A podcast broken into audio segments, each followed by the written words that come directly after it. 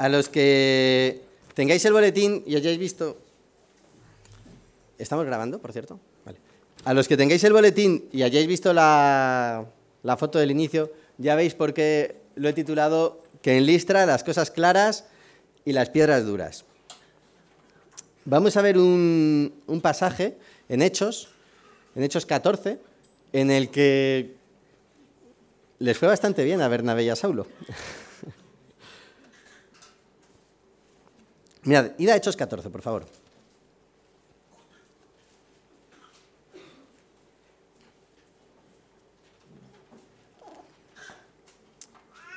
Hoy el texto tiene bastante narrativa, bastante cuento, bastante historia.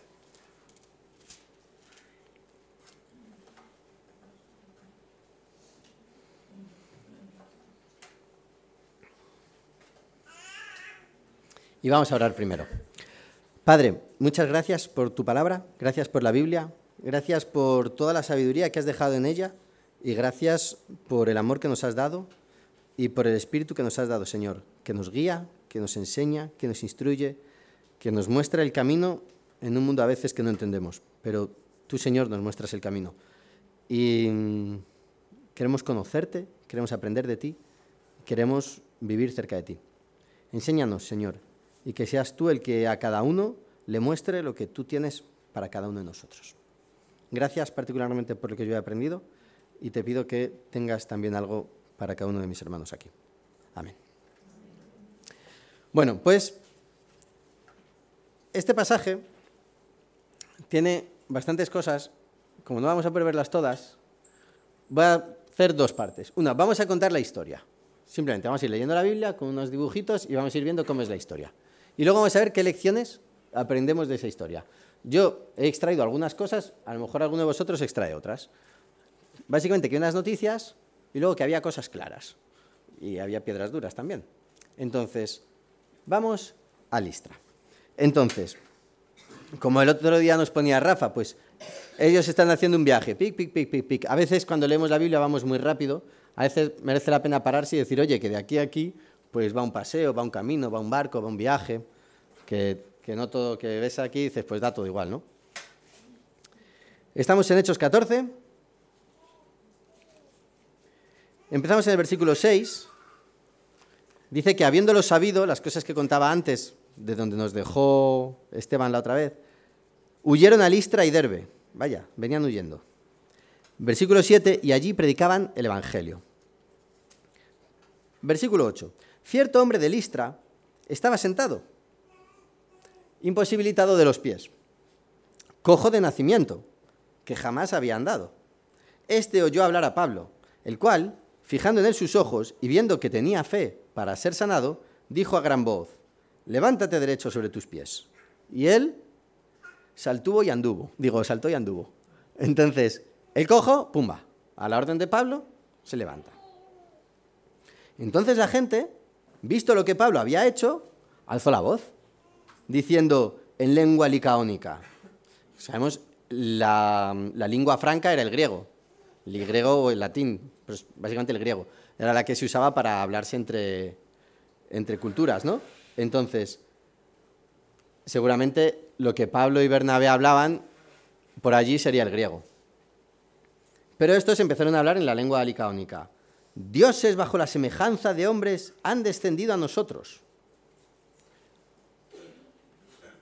Seguramente Bernabé y Pablo al principio no entendían muchas cosas de lo que decían. Versículo 12. Y a Bernabé llamaban Júpiter y a Pablo Mercurio, porque este era el que llevaba la palabra. Si en alguna de vuestras Biblias dice de uno Zeus y de otro Hermes, es lo mismo. ¿vale? Y el sacerdote de Júpiter, cuyo templo estaba frente a la ciudad, trajo toros y guirnaldas delante de las puertas y juntamente con la muchedumbre quería ofrecer sacrificios. Cuando lo oyeron los apóstoles Bernabé y Pablo, rasgaron sus ropas. Rasgaron sus ropas y se lanzaron entre la multitud dando voces, diciendo, varones, ¿por qué hacéis esto? Nosotros también somos hombres semejantes a vosotros que os anunciamos que de estas vanidades os convirtáis al Dios vivo. Cuando decimos vanidades, vanidad es vacío. Cuando en la Biblia veáis vanidad, en general no os imaginéis a alguien así muy peripuesto, muy elegante, de alguien vanidoso. Vanidad significa vacío, hueco. Y pues luego en español ha ido evolucionando hasta que vanidad pues ha quedado en alguien hueco por dentro que solo tiene fachada. Pero en general en la Biblia vanidad es vacío, sin más, hueco. Como, como una pared que tenga que esté hueca. Estamos en el versículo 15. Varones, ¿por qué hacéis esto? Nosotros también somos hombres semejantes a vosotros, que os anunciamos que de estas vanidades, de estas cosas vacías, os convirtáis al Dios vivo, que hizo el cielo y la tierra, el mar y todo lo que en ellos hay. En las edades pasadas, Él ha dejado a las gentes andar en sus propios caminos. Si bien no se dejó a sí mismo sin testimonio, haciendo bien, dándonos lluvias del cielo y tiempos fructíferos, llenando de sustento y de alegría nuestros corazones. Y diciendo estas cosas, difícilmente lograron impedir que la multitud les ofreciese sacrificio. Bueno, al menos lo consiguieron. Está la gente que, vamos a hacer sacrificios. Lo consiguieron. Entonces, vinieron unos judíos de Antioquía y de Iconio, de donde habían estado antes, que persuadieron a la multitud. Y, habiendo apedreado a Pablo, le arrastraron fuera de la ciudad pensando que estaba muerto. Cambió, cambió, se fue del, pedestal a, se cayó del pedestal Pablo. Pasó de que le iban a ofrecer sacrificios como que era, Hermes a estar apedreado y aparentemente muerto. Rodeándole los discípulos, se levantó y entró en la ciudad y al día siguiente salió con Bernabé para Derbe. Y después de anunciar el Evangelio a aquella ciudad y hacer muchos discípulos, volvieron luego otra vez a Listra, y a Iconio, y a Antioquía, y a los sitios por donde habían estado, es decir, volvieron marcha atrás, confirmando los, los ánimos de los discípulos, exhortándoles a que permaneciesen en la fe y diciéndoles es necesario que a través de muchas tribulaciones entremos en el reino de Dios. Y constituyeron ancianos en cada iglesia, y habiendo orado con ayunos, les encomendaron al Señor en quien habían creído. Y esta es básicamente la historia. La historia es fácil de entender, ¿verdad? No han quedado, no han quedado dudas. Entonces, vamos a ver qué lecciones y qué enseñanzas podemos sacar de, de esta historia. Tenéis también estas cosas en el boletín. La primera cosa de estas, de estas lecciones que quiero resaltar es que tú te lleves las lecciones que tú te lleves. Es decir, que no te aprendas las historias como aquella historia que aprendí de niño en la escuelita dominical o que le oí a uno en un sermón y que luego al final la historia se va deformando y al final la historia ya me acuerdo un poco y alguien me la contó y entonces al final mm, ya de la historia original no queda ni media. Entonces, que vayáis a la Biblia, que te toméis la molestia, que te coges el libro y te lo leas y a ver qué dice Dios para ti. Al que tenga sueño, si se quiere poner de pie, no molesta, ¿eh? Si se quiere poner de pie y apoyarse en la pared, tampoco tiene ningún problema. Vale, entonces, ¿qué dijeron? Somos hombres. A ver, el que esté libre de pecado que tira la primera piedra. ¿Qué no se ha quedado frito algún día? Yo venía aquí a veces saliente de guardia y me he quedado ahí, o con el niño que te da mala noche y te quedas ahí calentito, sentadito. Pues nada, no pasa nada. Se levanta uno, se pone de pie, apoya en la pared y así se duerme menos. Vale, primer, primera cosa que quiero resaltar. ¿Qué dijeron Pablo y Bernabé? O Bernabé y Pablo, cuando les querían ofrecer sacrificios. ¿Qué dijeron? Somos hombres. ¿Os acordáis de Pedro y Cornelio? ¿Qué hizo Cornelio cuando entró Pedro en su casa? Se arrodilló. ¿Os acordáis? Delante de Pedro. Y Pedro dijo, ¿qué haces? Arriba, que yo soy un hombre como tú. Pedro, San Pedro, el que confesó, tal, el que abrió el Evangelio en Jerusalén, en Judea, en Samaria, con los gentiles. Pedro, pues sí, soy un hombre como tú, como ese gentil pagano incircunciso, sí, soy como tú. Me gustaría que alguien fuera a Apocalipsis 22.8 y me leyera Apocalipsis 22.8. Porque en el pasaje de, Pedro y Cornelio, el que se arrodilla ante quien no es Dios es un pagano. Pues hombre, es que tan pagano eres que el primero que se te presenta, pues oye, igual es un Dios, como estos de Licaonia, ¿no? Pero fijaos en Juan, en Apocalipsis, ¿quién es el que se arrodilla delante de alguien que no es Dios? ¿Alguien que lea 22.8 en voz alta? Apocalipsis 22.8. Yo, Juan, soy el que oyó y vio estas cosas. Y después que las hube oído y visto, me postré para adorar a los pies del ángel que me mostraba estas cosas. Claro, Juan estaba muy bien asentado, pero claro, es que estaba viendo las revelaciones de Apocalipsis, entonces dijo, uh. ¿y qué le dijo el ángel en el versículo 9? Pero él me dijo, mira, no lo hagas, porque yo soy consiervo tuyo, de tus hermanos los profetas y de los que guardan las palabras de este libro. Adora a Dios. Vale, se presenta el ángel y el ángel le dice que no, que no, que no, que yo, yo soy un ángel, pero a mí no me adores. Bernabé y Pablo, hombre, no sé, estaban ahí en medio de la fiesta, te imagínate las fiestas del pueblo y, y estaban ahí para ofrecerles a ellos el sacrificio. Mira, aquí tenemos a, a Zeus y a Hermes. A Bernabé le llamaban Zeus, debía tener buena presencia, y Pablo, como era el que hablaba, le llamaban Hermes, el mensajero. Entonces, pero ellos no, no, no estuvieron dispuestos, no, no, que es Dios el que hace las cosas. ¿Os acordáis que esto nos decía también Esteban el domingo pasado acerca de José y de Daniel que interpretaban sueños? Ah, o sea, que tú tienes sabiduría de sabiduría más que todos los sabios. Y dice, no, no, no, yo no, Dios. ¿Tú tienes la capacidad de interpretar sueños? No, no, yo no interpreto nada, Dios es el que me lo cuenta. Ah, vale. O sea, que tú no sabes nada, no, Dios. Bueno, pues nada, pues te voy a contar el cuento y tú me lo cuentas. Pero al final, esta gente no se arroga un estatus de superioridad. Y para mí esta es la primera pregunta que nos tenemos que hacer nosotros. Cuidado con la arrogancia espiritual. La arrogancia espiritual es una cosa muy peligrosa y es muy delicada. Y es una de las tentaciones por donde el diablo va a poner el anzuelo. Porque a lo mejor a ti no te va a poner el diablo el anzuelo en coge un cuchillo y clávaselo a tu mujer. Porque a lo mejor por ahí no, no consigue engañarte, hombre, es un poco evidente, ¿no? A lo mejor sí que te pone delante de otro del trabajo que ni tiene luz, que ni tiene evangelio, que, y te hace pensar este es un necio y este es inferior.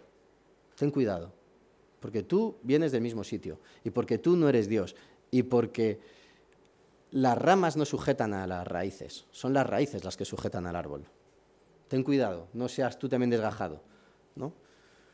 Cuidado. Y si en la iglesia tienes unas responsabilidades, no, es que yo soy coordinador de grupo casero, bueno, espera, ten cuidado. No, es que yo soy, cuidado. Esta gente tenía claro a dónde tenían que apuntar. Vamos a ver si apuntamos a ese. Qué distinto, no sé si os acordáis de la historia de Simón el hechicero, que les tenía a todos engañados como que él era muy importante. O qué distinto de Herodes, ¿os acordáis? Que le decían, no, voz de Dios, no de hombre. Y él que decía, "Mm". ¿no? Estos no quisieron honrar a Dios. Somos hombres, igual que vosotros. Ahora, tenemos buenas noticias. Recordad, somos mendigos que le cuentan a otros mendigos quién regala pan. Somos pecadores que le cuentan a otros pecadores quién nos ha perdonado. Hay una buena noticia. ¿Cuál es la buena noticia? La salvación. La buena noticia es el Evangelio. Hay una buena noticia. Mira, la primera pregunta que me surge, la primera pregunta que me surge es si hay buena noticia en mi vida. Si hay buena noticia en tu vida. Es que si no hay buena noticia en tu vida, ¿qué vas a contar, hijo mío? ¿Qué vas a contar? Si tu vida está llena de me levanto a golpe de alarma, cabizbajo y asqueado con mi trabajo, me tomo el café porque si no, no llego al metro, en el metro me peleo por el asiento como todos, eh, en el trabajo, bueno, a ver cuándo consigo tal, o si no tengo trabajo, pues todo es culpa de los políticos. Que no digo que no haya que colgar al corrupto, pero que, pero que, ¿dónde está la queja? ¿no? ¿Y dónde está la vida? Si luego cuando me encuentro con mis compañeros lo mismo, si cuando estoy en mi casa lo mismo, si al final nos, os mordéis y os coméis unos a otros. ¿Os acordáis de aquel pasaje? Quiere decir que si en mi vida, ¿dónde está Dios? Si en mi vida no hay Dios, si en mi vida al final pues es venir los domingos y eso es ser cristiano, ¿qué vas a compartir con los demás? ¿Dónde está la buena noticia? Si es que, a ver si hay buena noticia. Entonces, la buena noticia es una buena noticia. Entonces, si ser cristiano es un amargarse, pues es que no es una buena noticia. ¿Estamos de acuerdo? Vivamos la buena noticia, porque es una buena noticia.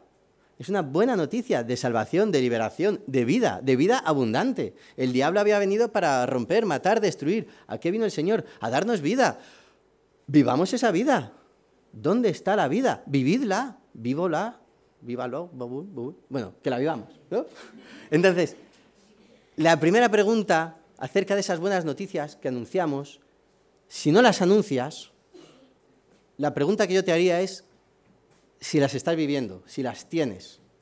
Es que a lo mejor si no las tienes no las vas a anunciar. Disfruta la buena noticia de que el Señor te ha perdonado, de que el Señor te da un camino nuevo, de que el Señor te muestra. Ahora, la buena noticia cuando ellos lo cuentan, volved a leer el versículo 15. Alguien que lo lea en voz alta. ¿Por qué hacéis esto? Nosotros también somos hombres que os anunciamos qué. Cuando dice que os anunciamos, ¿qué es lo que anunciamos? Alguien que lo lea en voz alta. El 15. 14-15, la segunda parte. Vamos a centrarnos mucho en este versículo. Ahí ya habéis perdido la Biblia. Venga.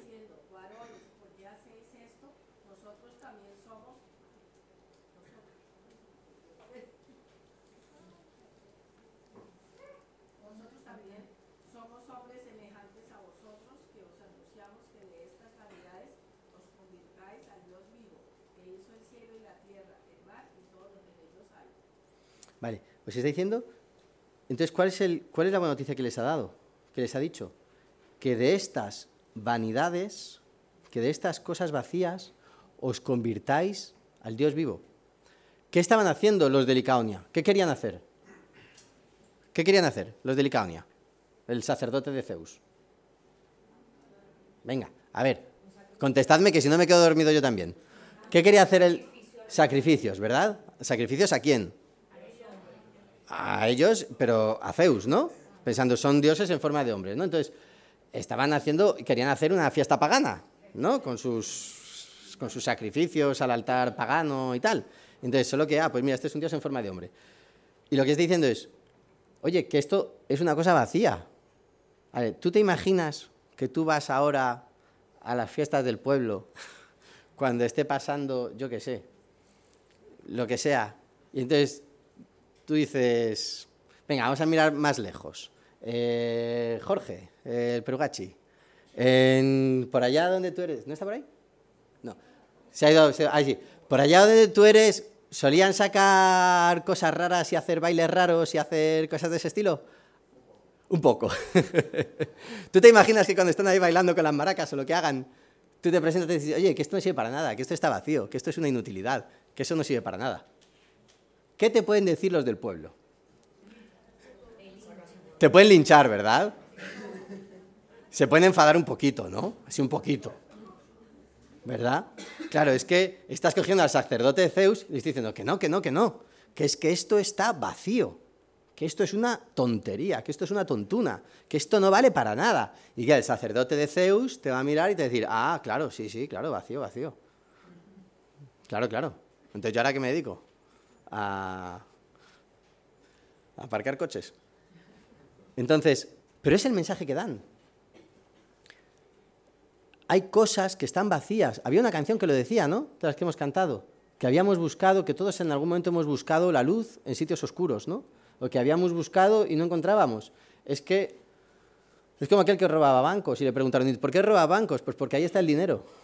Entonces, em, ¿dónde está la vida? Pues la vida está del lado del que creó la vida. Ahí vas a encontrar vida. ¿Dónde está la buena noticia? En el que tiene la capacidad para traer la buena noticia, en el que tuvo la capacidad de renunciar a su carácter de Dios, vivir una vida limitada y sometida como la nuestra, pero no como nosotros, que nos tenemos que aguantar, no tenemos más, más opción que aguantarnos a nuestra limitación. Él no tenía por qué aguantarse a su limitación. Sin embargo, se aguantó y se sometió a unas limitaciones que no eran para él. Pagó un precio que no era el que tenía que pagar él y se levantó de la cruz porque la muerte no tenía poder sobre él. Ese es el que tiene la capacidad de esa misma vida darla hoy a ti hoy, mañana, pasado, en tu vida, en tu familia, en tus problemas, en tu trabajo. Ese es el que tiene vida.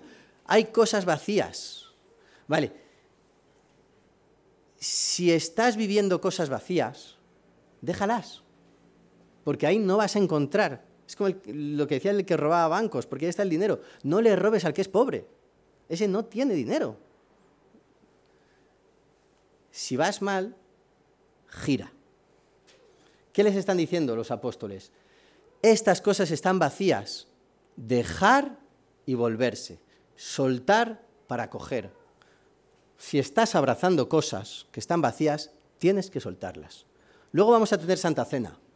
Y esa va a ser la idea que voy a querer que reflexionéis. Si alguno quiere dejar de escucharme ya, cerrar y ya empezar a darle vueltas a esto en su vida, todo el permiso. ¿De acuerdo? Porque si identificas cosas en tu vida que están vacías y que no sirven y que no dan vida y que no traen fruto, déjalas. Eso no da fruto. Si no te ha dado fruto ayer, ni antes de ayer, ni el día anterior, seguramente tampoco te va a dar fruto mañana, ni pasado, ni al otro. Si no está Dios, no te va a dar fruto. Deja esas cosas vacías y vuélvete a Dios. Claro, para nosotros es muy fácil decir, hombre, Zeus y Hermes, pero qué tontería, los cuentos de la mitología griega. Pero para ellos era realmente en lo que creían. Era su fe, era su ídolo, era su Dios. Pero a ellos no les llames ídolos, para ellos son Zeus. Si vas mal, gira. Me gustaría que alguien fuera Mateo, alguien o alguien es. Que alguien fuera Mateo. Mateo 3.2 y Mateo 4.17. Bueno, lo voy a quitar porque si no me vais a leer ahí. Mateo 3.2, ¿a quién lo tiene? Venga, voz alta. Arrepiéntanse de sus pecados y vuelvan a Dios, porque el reino del cielo está cerca. Vale. Así empieza Juan el Bautista, su buena noticia. Arrepentíos. Joven con la buena noticia, arrepiéntete, ya me estás... Sí, la buena noticia es arrepiéntete, porque hay cosas que tienes que dejar. Porque tienes que arrepentirte de una cosa para coger otra. ¿Cómo empezó Jesús el Evangelio? En 4.17. A partir de entonces Jesús comenzó a predicar, arrepiéntanse de sus pecados y vuelvan a Dios, porque el reino de- del cielo está cerca. Arrepentíos y volveos a Dios. No, no, no podemos cambiar el mensaje, el mensaje es el que es. Que es que ni Jesús, que más grande no hay, no cambió el mensaje de Juan. Si es que si ya Juan lo estaba diciendo bien, ¿qué van a decir? Y si es que es el mismo mensaje que el de los profetas. Dejad esas cosas y volveos a Yahvé en el Antiguo Testamento. Pero que es que es el mismo mensaje de, todos. Si vas hacia atrás, y vas hacia atrás, y vas hacia atrás, siempre es el mismo mensaje. Porque lo que cambia es el formato o el embalaje del pecado. Me da igual si me lo pones en el embalaje de A o de B o de C, pero desde que Caín se cargó al hermano hasta que ahora nos cargamos al hermano, no, no hemos innovado gran cosa. Al final, poder, dinero, placer, si es que está todo por el mismo lado, sea como sea, el pecado es pecado. Y el problema que tenemos es que nosotros tenemos una naturaleza corrupta, porque hemos comido el fruto, hemos, hemos pecado. El Señor nos ha perdonado, pero todavía hay cosas en nosotros en que no vemos completamente la restauración. Bueno, soltad lo que hay que soltar y abrazad lo que hay que abrazar. Si vas mal, gira. En aquella área de tu vida en que no gira y arréglalo. Arrepiéntete de eso y vamos al reino de Dios. Quería poneros esta, esta imagen. Es- Esta es una frase que me llamó mucha atención de la charla de Nick, el señor este que no tenía ni brazos ni piernas. Y hubo en un momento en que dijo, todos los días hay gente que se suicida y que tienen brazos y piernas. Dice, entonces, tener brazos y piernas no da la felicidad. Dices tú, joder, hombre, así visto, es verdad. ¿Cuántas personas conocéis que son infelices? ¿Y tienen brazos y piernas? Ah, entonces tener brazos y piernas no da la felicidad. Este fue el descubrimiento, un descubrimiento que hizo este señor. Él era infeliz. Y claro, es muy fácil echarle la culpa de su infelicidad a que no tiene brazos y piernas, ¿verdad? Hombre, se le puede perdonar, ¿no? Pero él dice, oye, espera, no es verdad. Mi infelicidad no procede de mi ausencia de brazos y piernas. Y hubo un momento en que dijo, hubo un momento en mi vida en que descubrí que mi mayor discapacidad era mi falta de fe. Y entonces pedí perdón por mi falta de fe. Hay un momento en el que tú puedes descubrir que las excusas y las cosas a las que miras y la gente a la que le echas la culpa no es la causa de tu infelicidad. Y el imbécil de tu marido, aunque sea un imbécil, no es la causa de tu imbecilidad, de tu infelicidad. No, ¿qué decir? ¿Qué decir? ¿Cuántas veces le has echado la culpa de tu infelicidad a tu pareja?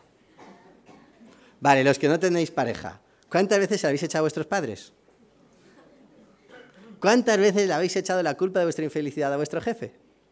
¿Cuántas veces le habéis echado la culpa de vuestra infelicidad a vuestra suegra o a vuestro suegro o a quien sea? Mira, no es eso.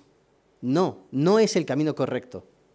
Igual que este tipo descubrió que la falta de brazos y piernas no era la causa de su infelicidad y que hay gente que se suicida con brazos y piernas. El pecado es el enemigo. Arrepentíos y volveos, porque el reino de los cielos está aquí, ahí, ya, aquí, en la- ya, en la misma, venga. Ahora, ¿has aceptado eso? El Señor Jesús murió por tus pecados, murió y resucitó por tus pecados. ¿Lo has aceptado? No basta con saberlo. Sí, yo sé que, bueno, eso dicen. No, en tu vida. La buena noticia tiene que ser en tu vida. Si no hay buena noticia en tu vida, no hay nada en tu vida. Dejad estas cosas vacías. Pero no está mal tener brazos y piernas. No. Pero no es donde está la vida. No está mal tener un buen trabajo. No está mal pasar el fin de semana, yo qué sé, de vacaciones. No está mal, claro que no. No está mal tener dinero, claro que no. Ojalá todos tuviéramos más. Bien. Eh, no está mal tener, yo qué sé, coche, o no está mal tener una buena casa, o no está mal, mm, yo qué sé, tener una carrera, o no está mal lo que sea. No, si no está mal. Pero no pongamos ahí nuestra vida, porque eso está vacío. Está vacío si no está Dios debajo sustentándolo. Dejad estas cosas vacías. Pensad en qué cosas haya vacías en vuestra vida. ¿No merece la vida que la vivamos llena? ¿Por qué vacía? El Señor Jesús no murió por nosotros para que viviéramos vidas, vidas vacías. Murió por nosotros para que viviéramos vidas llenas. Así lo que esté vacío, fuera, a llenarlo, con vida, vida en abundancia. Ahora, mira, me llama la atención. Os, lo he titulado Las cosas claras. Qué clarinete lo dijeron, ¿verdad? Pablo y Bernabé, que estas cosas están vacías. Yo, por ejemplo, una de las reflexiones que me he llevado es que yo a veces quizás soy demasiado educado. Porque si yo estuviera ahí, posiblemente diría, hombre, quizá esto no os habéis dado cuenta de que hay mucha literatura, no os habéis dado cuenta de que el sacerdote de Zeus tiene un conflicto de intereses. eh, ¿Te has planteado que quizá no tiene mucho sentido pensar que esos dioses que no conocen todo, sin embargo, hayan hecho cosas? ¿O no te has planteado que en realidad el cuento se cae por su propio peso? De que Cronos y Gea y que se come... ¿Pero no os habéis dado cuenta de que no tiene sentido? Eh, yo quizá habría sido educado, para no ofender, ¿no? Pero claro, somos europeos del siglo XXI. Si yo me encuentro con alguien que cree... Yo tuve un- conocí una persona que era católico romano budista. Y yo decía, a ver, ¿cómo se puede ser esto? O sea... eh, eh, eh, digamos que hay gente que cree en, a la vez en, Jesús y, se monta unos, unas velas para que echen el humo con unos rituales en la luna y dices tú, pero, pero a ver, a ver, a ver, a ver, espera, es que estamos mezclando cosas que, son inmezclables. Pero claro, yo que soy muy educado a lo mejor le diría, ¿no te has planteado que quizá eso es una mezcla pagana, que no tiene nada? ¿Qué hicieron Pablo y Bernabé? Rasgarse las vestiduras, que no, que no. Entonces, no digo que vayas al trabajo, que te quites el cinturón y al que te cuenta que está haciendo el que no. No digo eso. Buscad el punto de sabiduría, pero tenemos un mensaje y el mensaje habría que decirlo, ¿no? Y quizá a veces somos demasiado educados. Quizá tendríamos que ser menos educados. ¿Os acordáis de cómo empezó el Evangelio Juan el Bautista? ¿Os acordáis? Ejemplo de la corrección política, ¿verdad? ¿Sí? ¿Lo tenéis en mente o no? Veo pocas caras que asienten. Venga, vamos a ir a Juan el Bautista. ¿Os acordáis de cómo empezó Juan el Bautista?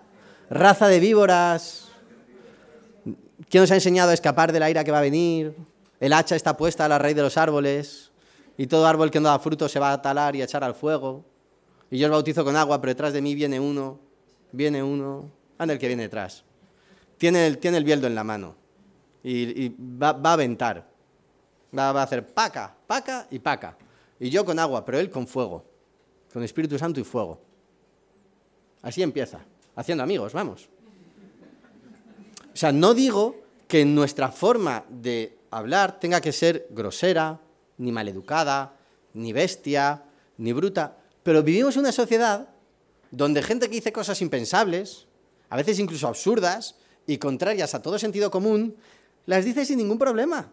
Y no pasa nada. Y las dicen. Y ya está. Y, y- y- y- lo dicen sin ningún problema. Bueno, pues... Y, y nosotros, sin embargo, estamos callados. Tan educados que somos. Bueno, lo cortés no quita lo valiente. Y podemos ser muy educados y, sin embargo, podemos decir, mira, yo creo que esto está vacío. Y yo creo que esto es falso. Y yo creo que esto no da vida. Y yo creo que esto es una engañifa. Y yo creo que eso de las velitas que te están dando, que si no sé qué, que si del no sé cuál, y el profesor Mutombo experto en amor, o el oro, creo que eso es una engañifa. Y eso es una engañifa. Y está vacío. Estoy siendo claro. Si tú crees en el profesor Motumbo o en las velitas del ese y te parece que lo que estoy haciendo es irrespetuoso, luego vienes y hablas conmigo, que te lo digo igual de claro. que, pero que hay cosas vacías que las digamos. Ahora, no me responsabilizo de las consecuencias que tenga si tú hablas claro. Porque no sé si hay un oficio con mayor mortalidad en la historia de la humanidad que el de profeta. Ni bombero ni desactivador de bombas. O sea, profeta. Tú ve al rey y dile, estás pecando. ¿Por qué le cortaron la cabeza a Juan Bautista? Porque hablaba de las cosas que hacía el rey. Oye, que te has juntado con la mujer de tu hermano, que, que- o sea, que eres un adúltero, que no se puede hacer eso. ¿Y qué le dijeron? Ah, muy bien, vente a la cárcel, claro. Es que al que hable de más siempre le caen golpes, ¿no?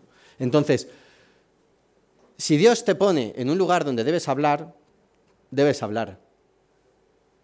Pero no me responsabilizo de lo que pase después.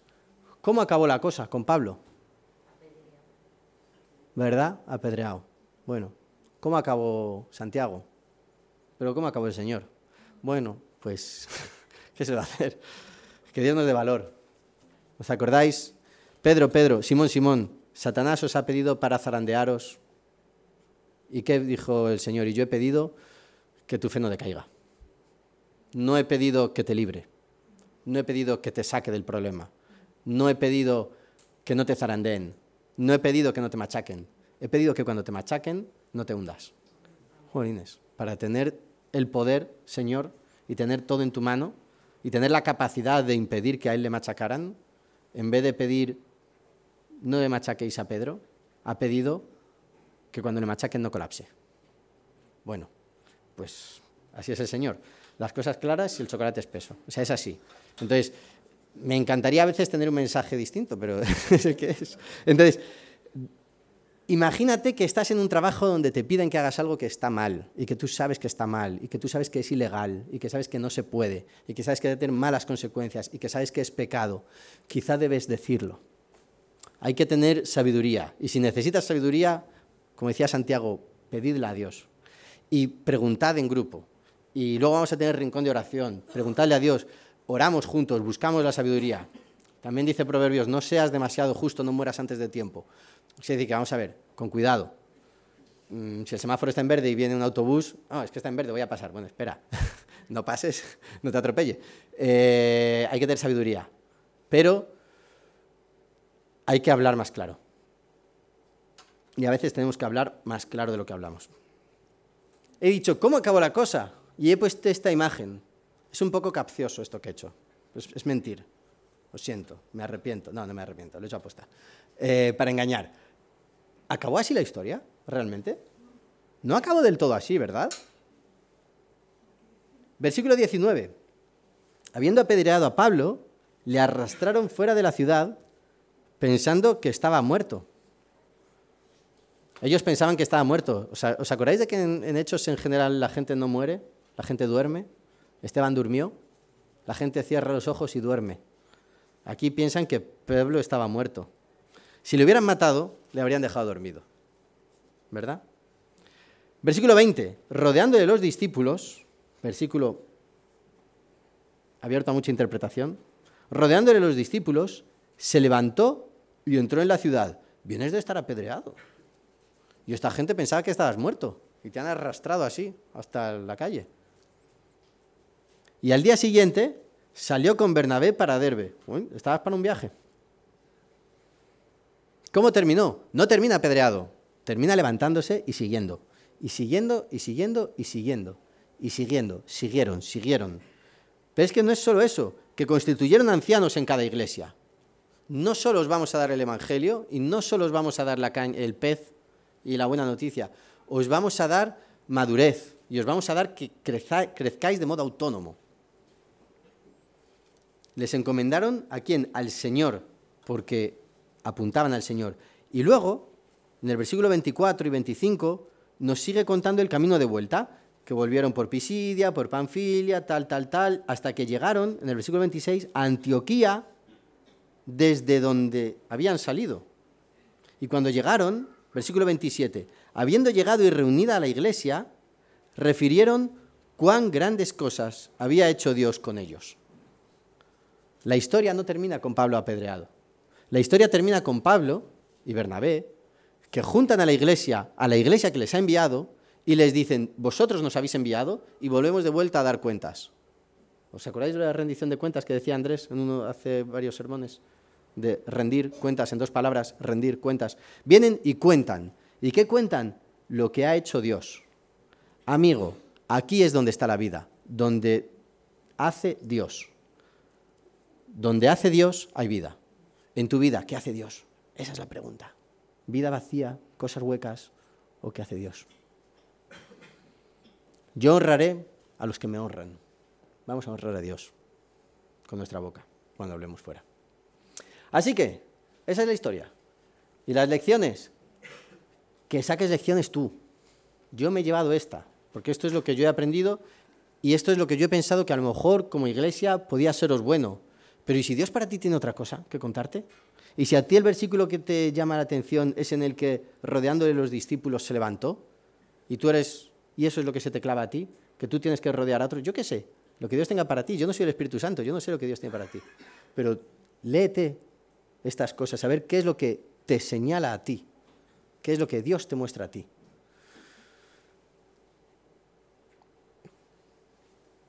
Oramos.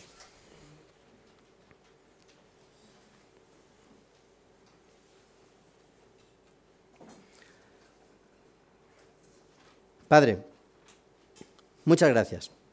Y mm, enséñanos tú, Señor. Queremos, queremos ser dóciles a tu, a tu enseñanza. Queremos que seas tú el que nos marque el camino. Entendemos que tú tienes vida y vida en abundancia. Entendemos que tú eres, como decía aquí Pablo, el que creó el cielo, la tierra, el mar y todo lo que hay. Hay mucha vida en ti. Te desbordas, Señor. Te has desbordado en nuestra vida. Cuando hemos dejado que actuaras, hemos visto tu grandeza, tu maravilla. Hemos vivido felicidades muy profundas, gozos muy profundos, Señor, cuando hemos estado cerca de ti. Enséñanos a no abandonar ese gozo, a no abandonar esa felicidad, a no abandonar tu camino, a no dejar las cosas vivas y abundantes para dejarnos engañar por cosas vacías que tampoco aportan nada. Te pido por cada hermano aquí y por mí el primero, que nos enseñes a dejar esas cosas vacías, absurdas, que no alimentan, que no sacian, que no tienen vida, a dejar de mirar al de al lado como enemigo, a dejar de echarle la culpa a otros y a buscarte a ti, y a ser valientes buscándote en nuestra vida. Y que lo que tú haces en nuestra vida sea lo que podamos contar a otros y manifestar, fuera de la iglesia y en la iglesia. Y Señor, ahora cuando participemos de la Santa Cena, te pido por cada uno de nosotros, que nos des un corazón sensible que te escuche. En tu nombre, Señor. Amén. Pues si podemos saber las cosas de la Santa Cena. Vamos a participar de la Santa Cena. Sobre todo para los que nos visitáis, como requisito para participar de la Santa Cena, solo pedimos que seas creyente, que hayas aceptado el sacrificio de Jesús en la cruz y que estés en comunión, que estés bien, que estés bien con Dios. Que mm, queremos tomárnoslo en serio. Si hay pecado que te separa de Dios, no participes. O mejor todavía, ¿qué tal si renuncias a ese pecado? ¿De acuerdo? No ponemos como requisito el bautismo, pero yo siempre hago la misma pregunta. Si no estás bautizado, ¿por qué no estás bautizado? Si estás en comunión con Dios, ¿por qué no estás bautizado? Si hay algo que te impide bautizarte, seguramente ese algo también te impide participar de la Santa Cena. Y si no estás bautizado y no hay nada que te impida, pues bautízate. Luego nos lo dices y, y se organiza un bautismo.